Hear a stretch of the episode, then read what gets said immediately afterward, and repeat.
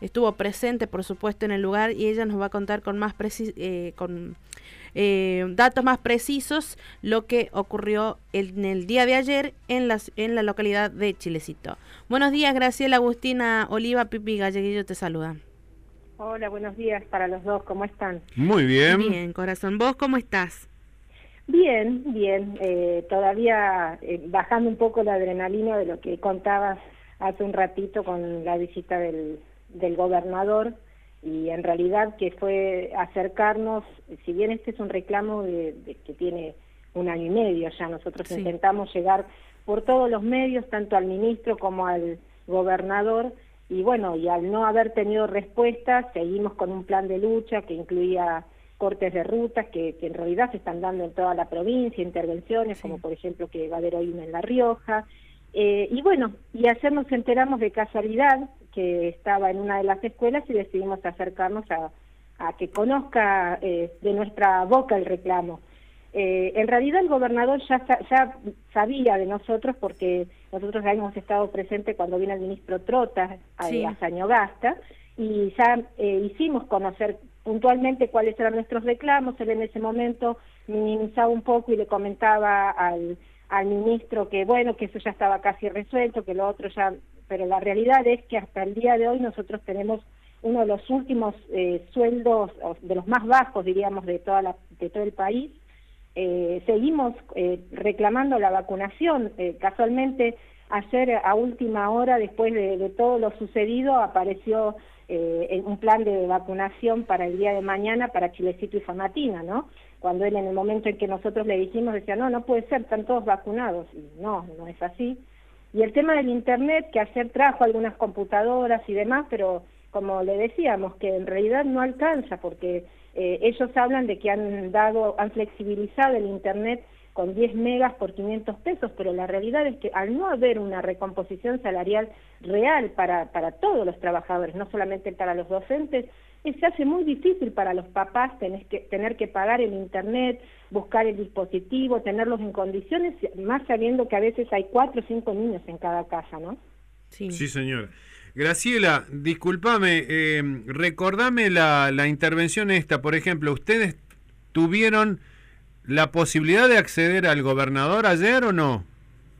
Sí, eh, nosotros cuando nos enteramos de que él estaba en la escuela decidimos acercarnos a un grupo, ¿no? Porque también él, eh, eso quiero dejarlo siempre claro, ¿no? Que él habla de cuatro o cinco. Nosotros en realidad respetamos ese protocolo, hacemos tipo burbujas porque sabemos que la situación está muy complicada en toda la provincia y en Chilecito particularmente ayer con 50 casos, ¿no? Sí, sí, sí. Eh, entonces, por eso tratamos de manejarnos de esa forma como para eh, que después no, no, digan que no cuidamos el protocolo y demás. Entonces nos acercamos un grupo eh, con las banderas y simplemente eh, quisimos llamar un poco la atención de él, ya que por supuesto la policía estaba puesta en el frente y bueno, por ahí no se nos veía. Bueno, él accedió, cruzó y se acercó y nos empezó a escuchar y bueno, pasó lo que muchos han visto en el video, ¿no? Como que se empezó a poner muy nervioso por, por los planteos nuestros, porque en realidad chicos, hoy eh, el Internet hace que todos conozcamos eh, el ingreso, por ejemplo, del dinero a la provincia. Nosotros sabemos que el año pasado no hubo inversión en educación, porque las escuelas estuvieron cerradas. Sí, sí. O sea, ni siquiera eh, en la cuestión edilicia, ¿no? Porque la verdad es que cuando nosotros volvimos este año a las escuelas, en mi caso particular yo volví a la escuela y tuvimos que presentar una nota en la supervisión y en el COE porque en la escuela se estaban haciendo trabajos en los baños. Imagínense, ya habían empezado la presencialidad de algunos de los grados. Los docentes, el personal de, servicios generales, todos yendo al baño del jardín de infantes. Mm. Porque los baños no estaban en condiciones, porque recién estaban haciendo, después de un año y, pico, eh, la refacción para que esos baños tengan cloacas. Claro. Entonces, estas cuestiones, nosotros, los que estamos realmente yendo a las escuelas, los vemos. O sea, es muy lindo el discurso de eh, eh, tenemos el protocolo de bioseguridad, que mandamos los kits y demás, pero la, la realidad es que nosotros vemos lo insuficiente que es. Entonces, si no hubo inversión en educación el año pasado, porque tampoco hubo una recomposición salarial efectiva para, para los docentes, entonces no nos pueden venir a decir que son poquitos los recursos que tienen, eh, que no saben cómo administrar, ya no saben cómo hacer. Eh, eso es lo que molesta, me parece, ¿no? 71 mil, sí, 71 mil millones de pesos se recibieron hasta lo que fue marzo, de este año. Sí.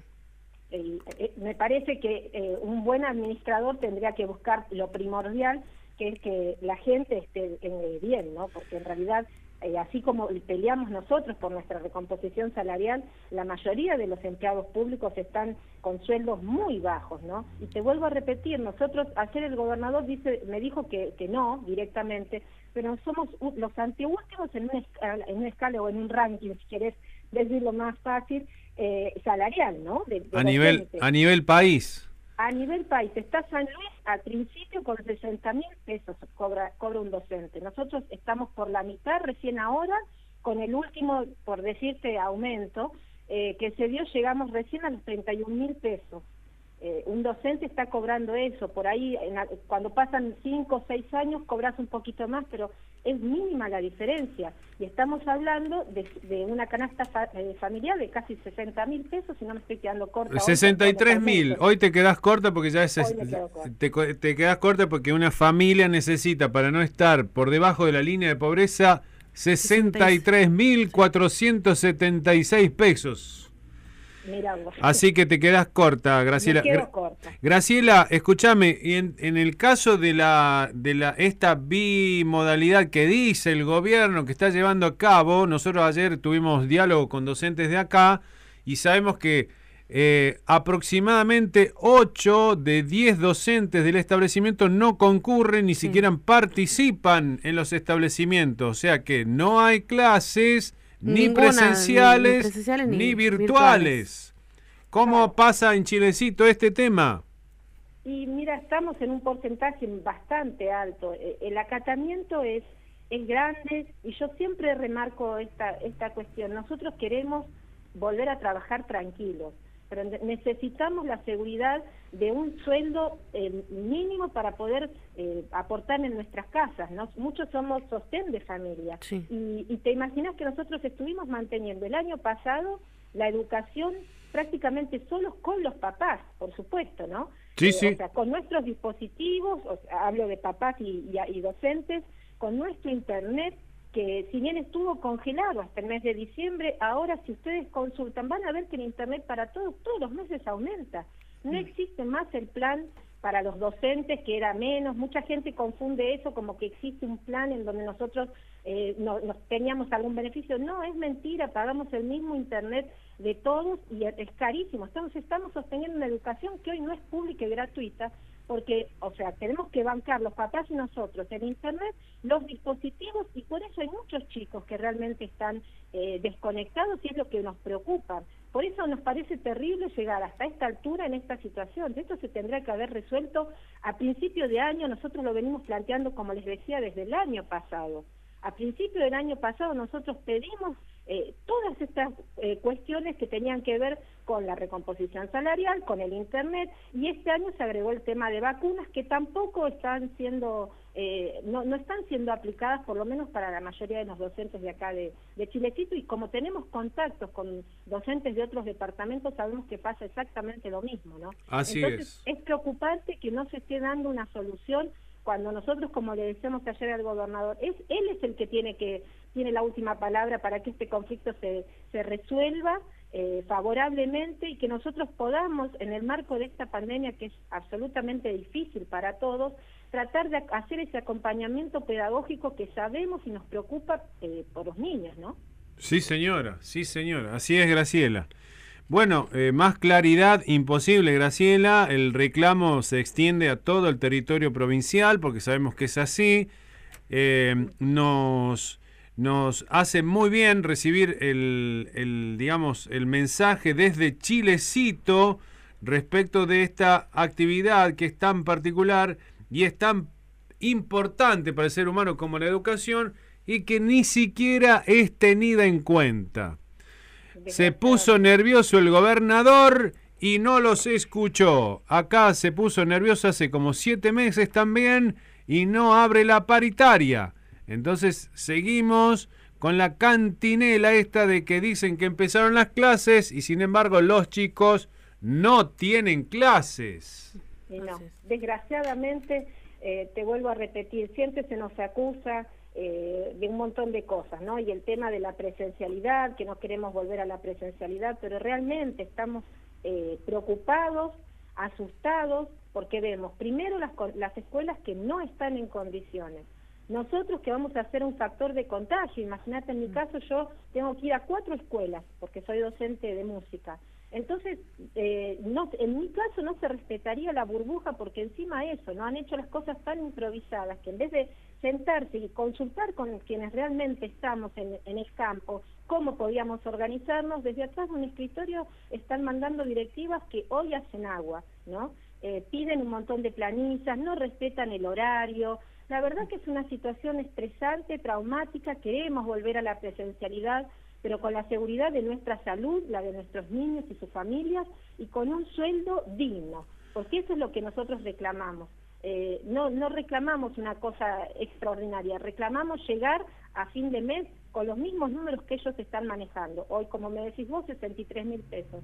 Tenemos que todos llegar a, ese, a esa plata para poder eh, vivir por lo menos tranquilamente, ¿no?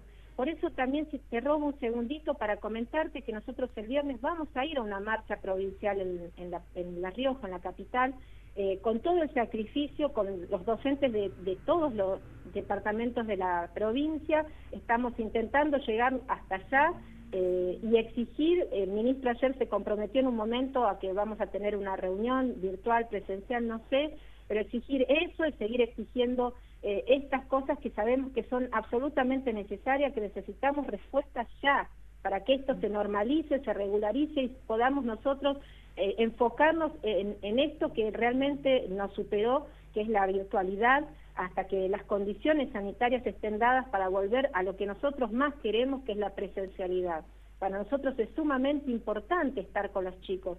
Por eso nos pone tan mal que muchos te dicen no se pueden conectar, señor, porque no tienen datos, porque no tienen. Entonces son, solamente son mensajes de cómo están, si alguno está enfermo, si más de eso no podemos hacer porque realmente en manos de quienes están, que nosotros mejoremos la educación en este contexto con los chicos, no nos están escuchando. Así que el viernes nosotros estaremos en, en, La Rioja con todos los protocolos, por supuesto, y pedimos a la comunidad, a las organizaciones sociales, a los que sabemos que están cansados y que no están siendo escuchados, que se acerquen, nos acompañen. Vamos a estar a las 10 de la mañana en Arco Principal. Perfecto, Graciela. Bueno, Graciela, escúchame, antes de la despedida, yo te robo un minutito más. Ustedes como asamblea de autoconvocados tienen previsto una reunión previa a este a esta presentación aquí en La Rioja. Ya las medidas han sido adoptadas porque ustedes mañana, no sé si ya saben, es el aniversario aquí de la de la capital riojana. No va a haber actividad. El viernes estarían ustedes aquí y no sabemos si ya hay previsto, eh, digamos, distintas medidas, ¿no? Para la semana que viene. Sí, mira, nosotros nos manejamos como, como vos dijiste muy bien, como asamblea, así que nosotros todo lo eh, eh, acordamos a través de asambleas virtuales, ya en lo que va del año llevamos 17 asambleas, nos reunimos en, la semana, una vez a la semana, o a veces como ayer que urgía coordinar esto del viernes, nos volvemos a, nos volvimos a reunir, eh, nosotros vamos a ir tomando medidas eh, así, de esa forma, ¿no? Bien. consensuándolo entre todos. Por ahora la medida continuaba hasta el viernes y lo último que se votó fue esta marcha. Esperamos realmente de corazón tener una respuesta y, poder eh, hacer una asamblea este viernes a la noche y decir el lunes arrancamos con, con todas las cosas ya resueltas y como debe ser las clases. Pero estamos, ya te digo, supeditados a la voluntad del gobernador y del ministro de Educación. Muy bien, Graciela, gracias por la comunicación. Te mandamos un abrazo grande, cariños a los chileciteños. Muchísimas gracias, gracias a ustedes por estar. ¿eh?